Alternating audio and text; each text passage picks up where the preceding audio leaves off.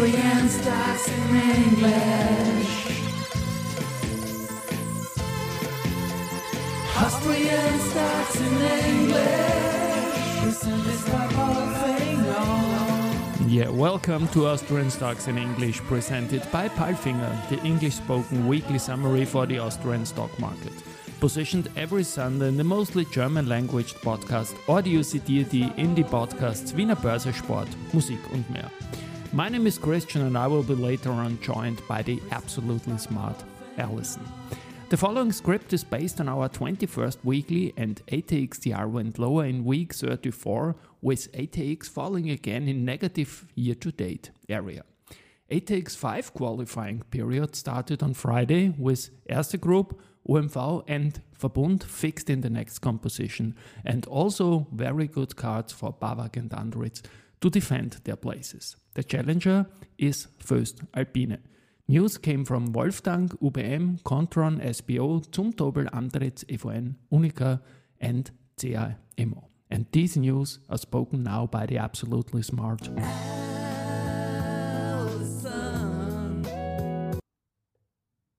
Thank you, Christian, for calling me absolutely smart. And these were the news of week 34. Monday, Wolftank. Wolf Tank Group, a leading technology partner for energy and environmental solutions, is rolling out the group's industrial coating solutions in Brazil following the first successfully implemented tank coating projects for a leading South American energy company. Effective immediately, a new standard, 1, CAP 1, issued last week allows for the widespread use of the DOPA, registered sign, system on underground tanks in use. Wolftank's patented technology can convert single-wall tanks used for the storage of potentially hazardous liquids such as fuels or chemicals into double-wall tanks. A leakage warning system ensures maximum protection for the environment. Using the DOPA, registered sign, technology, tanks can be refurbished instead of being expensively replaced. The double-walled coating makes them regardless of their age, even more valuable than new tanks, as they are also suitable for e-fuels. The group sees significant potential for the application and aims to carry out around 3,000 tank refurbishments in Brazil over the next five years as the market ramps up.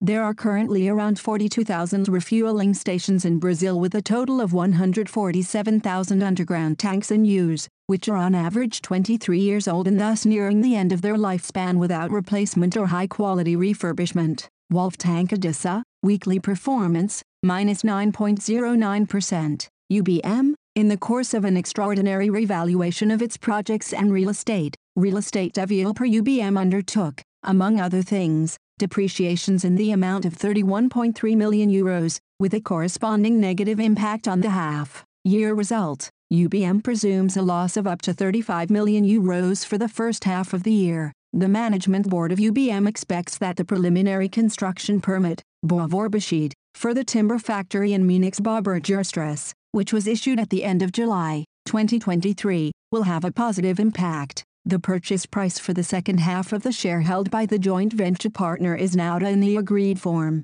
The impact for this is expected to be reflected in Q3 2023. The company expects that this could have the current loss in the 2023 financial statements. However, no substantial improvement in the real estate market is expected in the second half of the year, which means that there will probably be no significant sales by UBM in the second half of 2023 either. UBM, weekly performance, minus 13.08%. Tuesday Kontron, Kontron is broadening its products and solutions mix and has started marketing its new Secure OS software solution against any remote interference in infrastructure projects. It safeguards IAT solutions against new threats from the internet and hostile infrastructure attacks. As a first customer, a leading global supplier with an international service network for industrial and municipal plant operators will soon introduce Secure OS. Unlike other IAT solutions, Kontron operates from a neutral country safeguarding the highest security standards for infrastructure projects,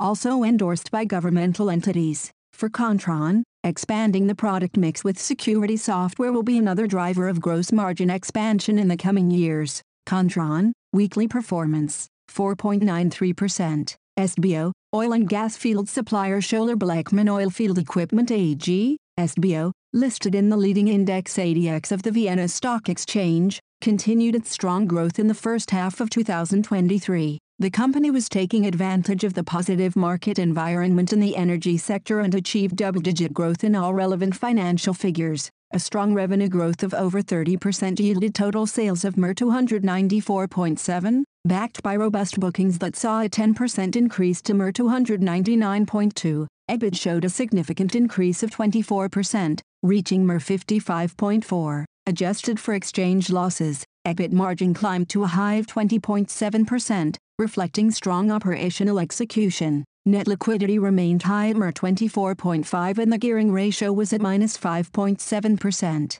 SBO, weekly performance, minus 5.70%. Wednesday Zumtobel, Lightning Group Zumtobel expects a revenue decline in the mid-single digit range for the 2023-24 financial year. Previous guidance, revenue growth of 1% to 4%, due to the lack of dynamics in the short-term components business in the tense economic climate. The expected EBIT margin of 3% to 6% for the 2023-24 financial year is confirmed providing there is no further deterioration in the economic environment. The development of revenue during Q1 2023-24 was stable in the lighting segment, but declined by 25.4% in the components segments from the very strong prior year level of 103.2 million euros to 77.0 million euros. Contrary to the previous outlook, demand in the substantially more short-term components segment failed to develop the expected momentum, chiefly due to customers' continued high stock levels.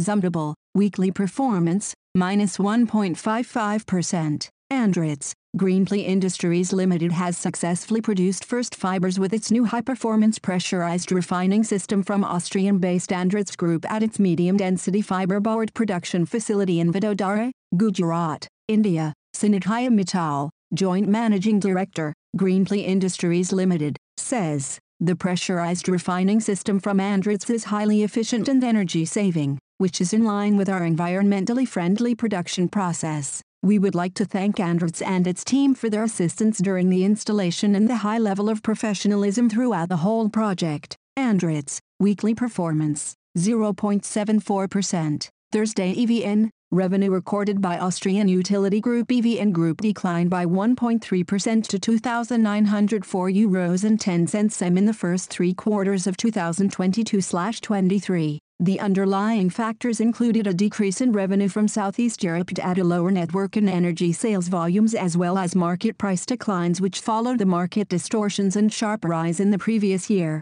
The international project business also reported a decrease in revenue. In contrast, revenue was increased by price effects for renewable electricity generation, valuation effects from hedges, higher sales prices at EVN Warm and an increase in network tariffs. Group net result for the period equaled 419.1 million euros. That represents a year-on-year increase of 83.5%, which was influenced primarily by the high dividend payment of 158.0 million euros from Verbund AG. EVN, weekly performance, 1.40%. Uniqa, the Uniqa Insurance Group AG is once again able to present strong figures for the first half of 2023, with premium growth of 7.9% to 3.7 billion euros and a significant increase in earnings before taxes to 216 million euros. The continuation in the very good operating performance both in Austria and especially in our international markets is the crucial factor.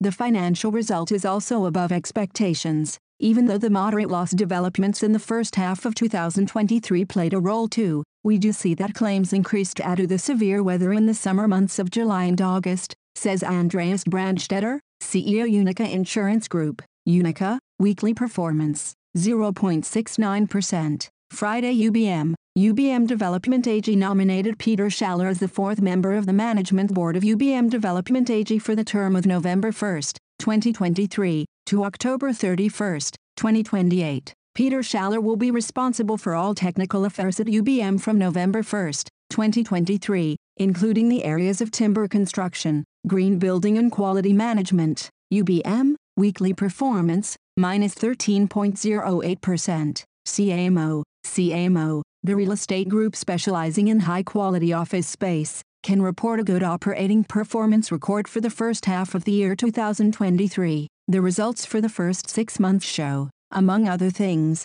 a significant increase in rental income, plus 12%, and strong income from the sale of non-strategic properties. Sales result of 112 million euros, FFO2 plus 122%, resulting in a 121% increase in EBITDA. In total, CA Immo generated a consolidated net profit of 13.5 million euros, or earnings per share of 0 euros and 14 cents. Keegan Viscius, Chief Executive Officer of CA Immo, we are consistently pursuing our strategic course, which aims to reduce the complexity of our business model and increase our portfolio focus, quality and efficiency. Our strong operating performance, achieved in a challenging market environment, demonstrates the good positioning and resilience of our business and supports the positive outlook and financial guidance for the full year 2023. CA Immo, weekly performance, 1.18%. And now bye bye from Alison. And Christian, we wish you a great week. Hear you next Sunday.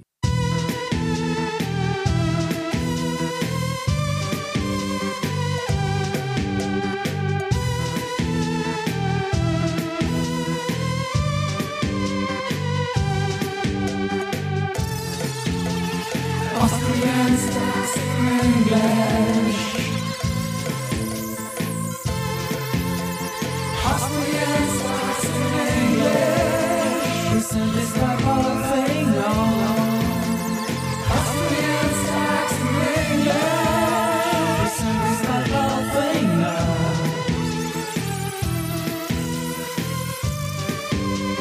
Palfinger.